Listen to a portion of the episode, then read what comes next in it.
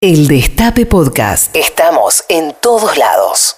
Seguimos acá en Palermo Wuhan hasta las 10 por el Destape Radio, desgranando, analizando, tratando de darle un poco de sentido a la guerra, que muchas veces es todo lo contrario a eso, pero que eh, si bien pareciera ser el acto más irracional de todos, cuando uno lo mira con atención, eh, en realidad lo que hay son muchas racionalidades contrapuestas y juxtapuestas. Hay una frase de Bernard Shaw, el, aquel dramaturgo, Sí. eh, periodista inglés, muy ocurrente él. Tiene varias anécdotas.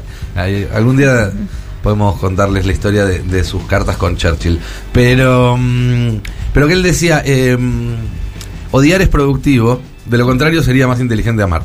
Eh, y más allá de que es un poco hippie, eh, puesto así, eh, lo cierto es que las guerras tienen un, en general una razón instrumental. Sí. Se hace una guerra, se entra en una guerra para algo, excepto cuando sos el atacado, en cuyo caso no tenés mucho para elegir.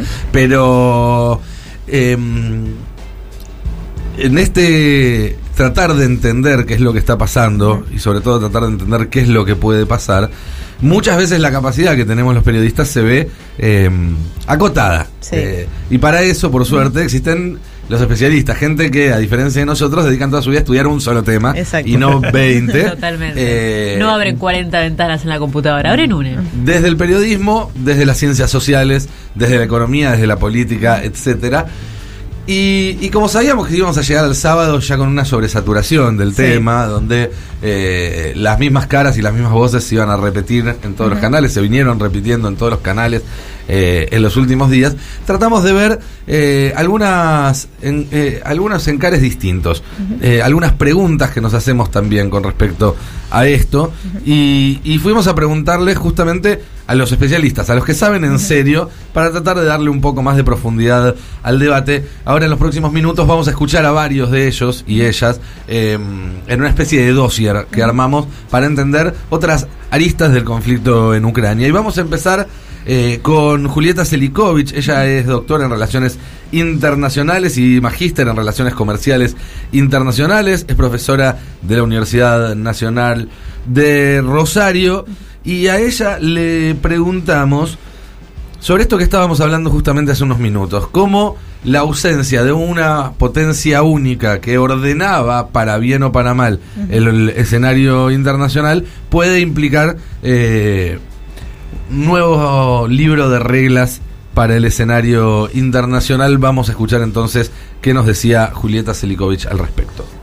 Mi impresión es que más que reordenar el mapa mundial a partir de este conflicto, este conflicto viene a mostrar cómo el mapa viene reordenándose, cómo el orden internacional está en transición y donde si miramos los grandes jugadores, vemos un Estados Unidos como potencia declinante que no alcanza a generar un poder que evite estas conductas en otros por parte de otros estados, le hace Rusia, una Unión Europea muy debilitada, dividida,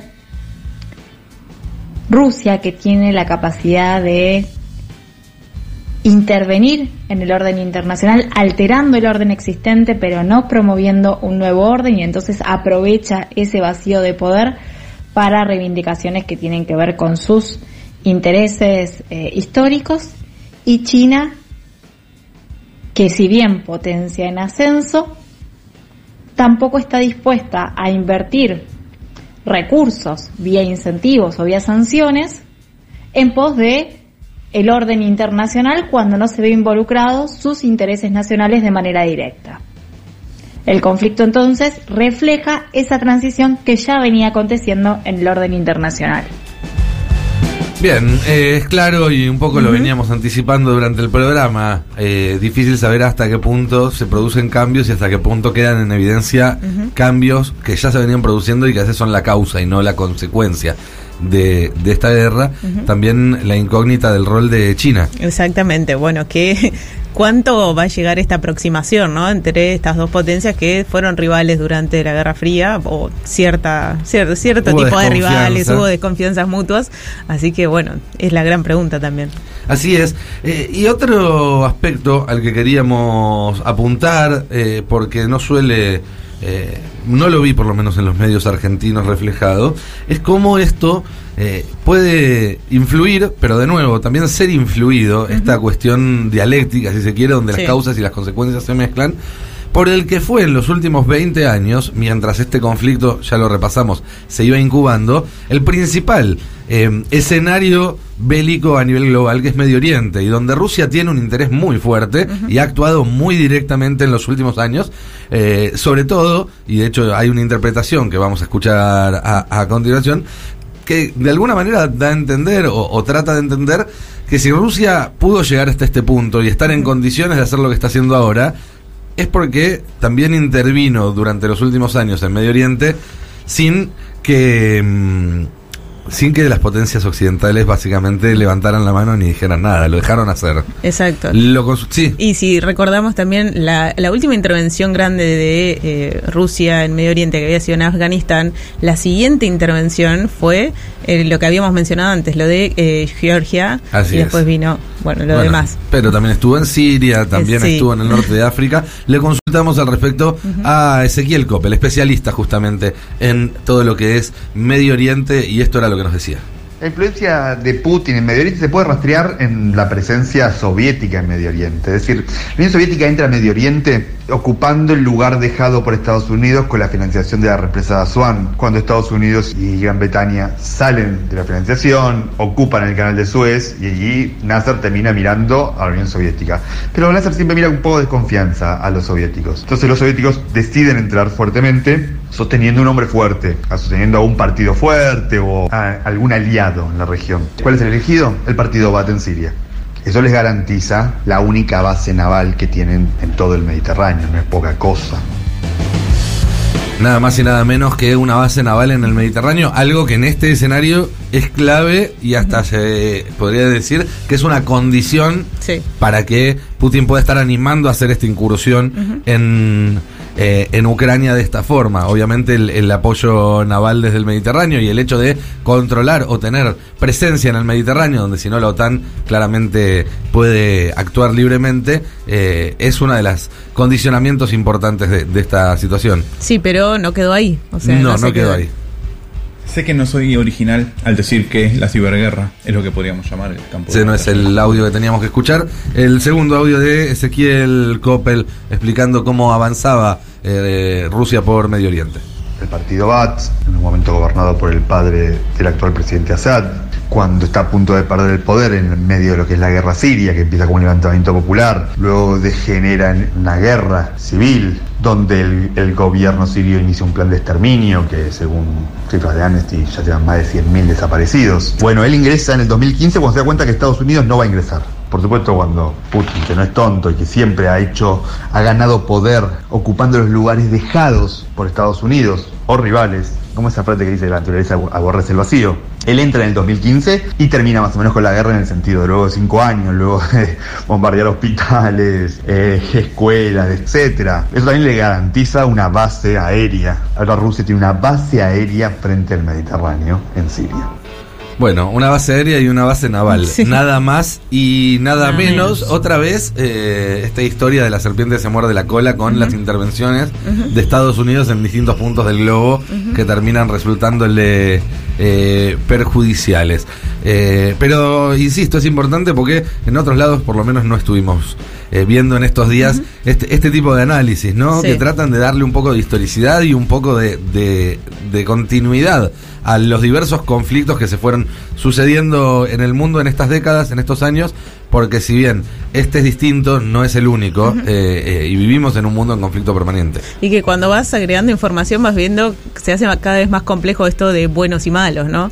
Es, es como que justamente esa es la invitación, pensemos un poquito más allá de, de- de esa rivalidad. Sí, citando a un pensador contemporáneo, si están hablando de guerra y empiezan a hablarte de buenos y de malos, vos te levantás y te Y vas. vas. Eh, y otro tema del cual se habló mucho, pero se explicó muy poco en estos días, es el tema de la ciberguerra.